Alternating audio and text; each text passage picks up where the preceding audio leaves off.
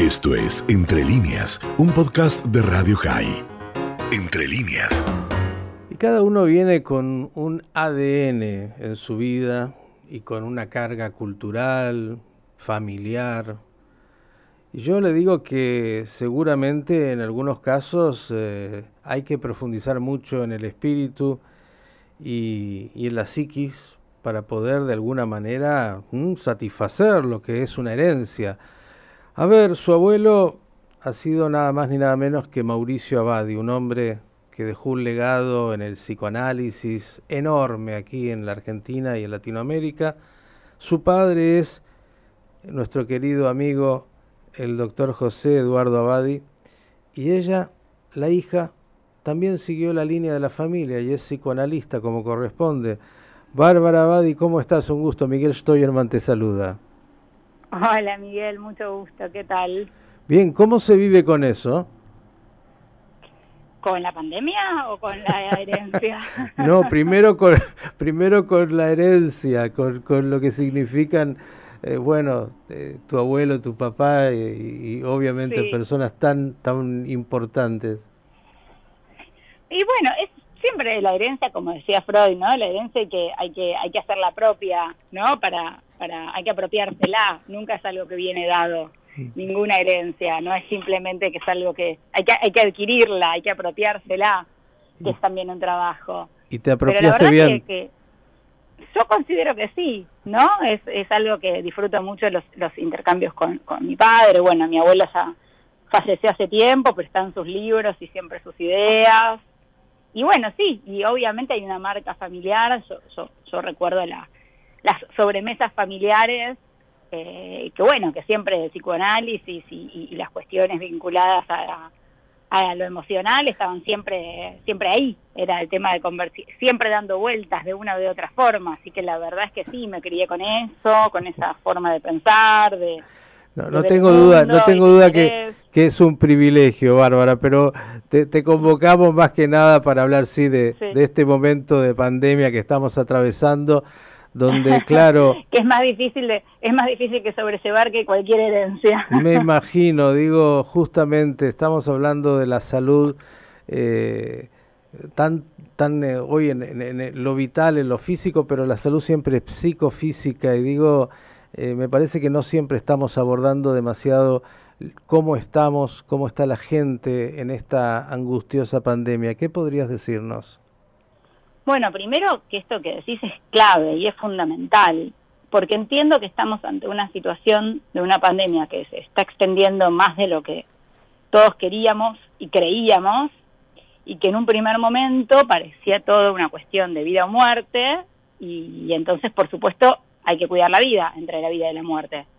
Pero ante la prolongación de la pandemia, empieza a parecer que no es vida o muerte solamente. Algo de lo que vos nombrás, la salud es un concepto integral. Eh, la, salud requiere no solamente estar vivo, o sea, estar vivo no es estar sano, no alcanza con estar vivo, digamos. Entonces me parece que las cuestiones se empiezan a complejizar, no hay respuestas sencillas para problemas complejos, creo que tenemos que tener claro, porque si no a veces el enojo, la frustración, eh, sumado al contexto nuestro tan, tan polarizado, a veces aparecen como, como simplificaciones o, soluciones simplificadas y los problemas complejos no tienen nunca soluciones sencillas.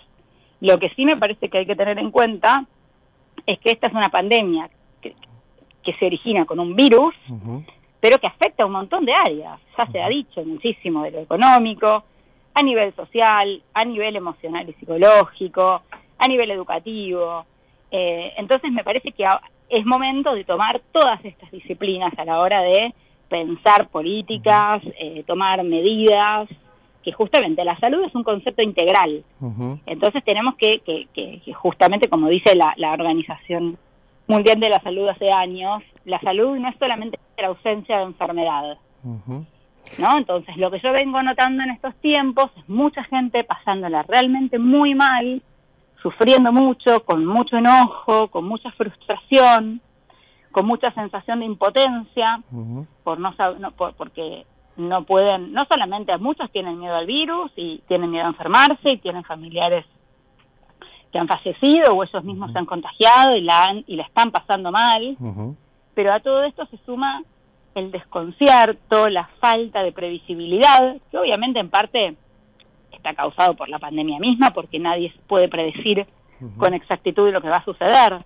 Me, Pero creo que también... Me, quiero quedar con una frase hasta ahora de, todas, todas muy importantes, pero dijiste esto de eh, a un tema complejo no hay soluciones simples. Y pensaba ayer, de alguna manera lo compartía, que, digamos, me parece que la adultez psíquica es justamente poder eh, entender de que no hay soluciones simples y binarias, bueno o malo, sino que la cosa es un poco más compleja y que parte de nuestro trabajo es poder justamente aceptar la realidad como adultos y, trabajar la frustración, no como el niño que, que, cuando no le gusta algo se revela y, y, simplemente saca eso que no, que no es conducente, ¿no?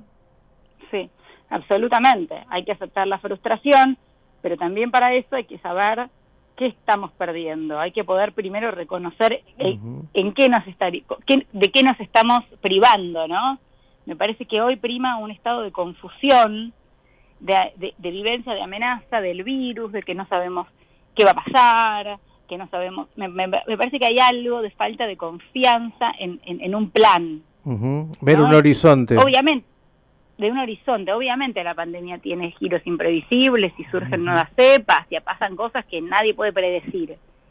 Pero creo que particularmente en nuestro país estaría faltando como cierta pensaba, ¿no? O sea, para, también para que bajen los casos se necesita que la gente, que tiremos todos para el mismo lado, que todos confiemos en, eh, en la necesidad de ciertas medidas de restricción. Si no, la gente no las cumple. ¿Te parece si no, que, sirve, digamos. que el discurso eh, que ha llegado a la gente a través de, de los políticos, sobre todo, eh, ha sido lo suficientemente claro y y, de alguna manera de contención o te parece que ha potenciado una situación de por sí grave?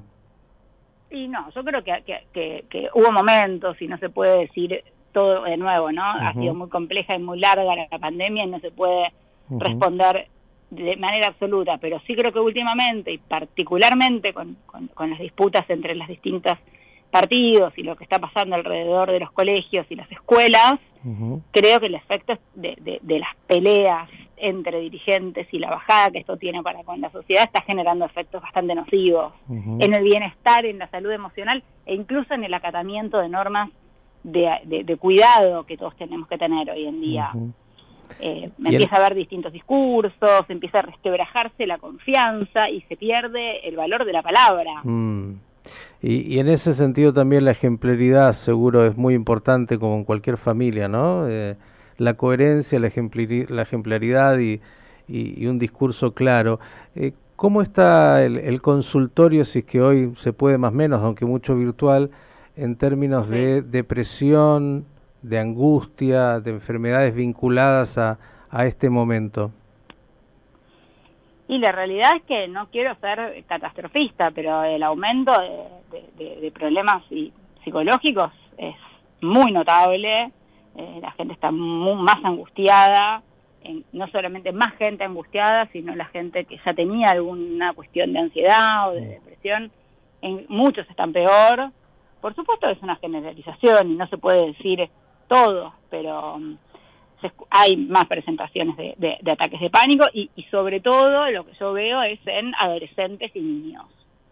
Y familias y gente que está en la cuestión familiar, el lidiar con los niños y los adolescentes y el malestar que ellos tienen eh, está generando serios problemas de organización familiar que repercuten en los padres y en los chicos, la incertidumbre respecto de si habrá clases o no habrá clases, muchos padres angustiados respecto de toda la pérdida en términos educativos que, que, ven venir en relación con sus hijos y mucha gente con miedo también. Del otro lado hay gente que tiene miedo. Eh, ¿Y, qué le, no saben... ¿Y qué le propone la licenciada Badia a aquellos pacientes que vienen con este tipo de, situaciones? A ver, depende de cada caso, ¿no? Hay que escuchar, porque también cada uno viene con las marcas de su historia, con sus propias experiencias. Está el que perdió un familiar por la pandemia y tuvo que hacer un duelo en soledad y sin despedidas. Está el que perdió el trabajo, está el que, y está el que no. Está el que tiene hijos chiquitos y no pueden ir al colegio, está el que tiene hijos adolescentes y no sabe cómo, cómo, cómo pedirle que se cuide en las reuniones con los amigos. O sea, hay que ver cada situación, ¿no? Pero sí me parece importante tratar de poner palabras a lo que uno está viviendo, de no decir, de, no meter abajo de la alfombra, digamos, buscar ayuda cuando se la necesita, tener en claro que esto en algún momento va a terminar, tener, tener en el horizonte que no vamos a vivir siempre así, eh, que este es un periodo nefasto y trágico que nos toca vivir, pero que ya habrá momentos de, de donde esto pase y sobre todo en la cuestión de las familias, tratar de no transmitirle la angustia a los chicos, tratar de, no, no se, yo creo que no se puede mentirles, no sirve mentirles ni subestimarlos, pero no hablarles en lenguaje adulto, no llenarlos de bronca, que pueden, de enojo, eh, tratar de preservarles el ámbito de lo infantil, ¿no?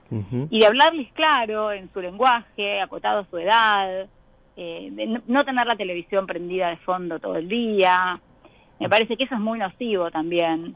Nos hace mal estar llevando el número de contagiados, la, ¿no? Me parece que hay un nivel de sobreinformación que, que, en lugar de sumar resta llena de angustia. Eh, agregaste una pregunta más, Bárbara, y con esta cierro por hoy y, veo que, recibiste muy bien la herencia.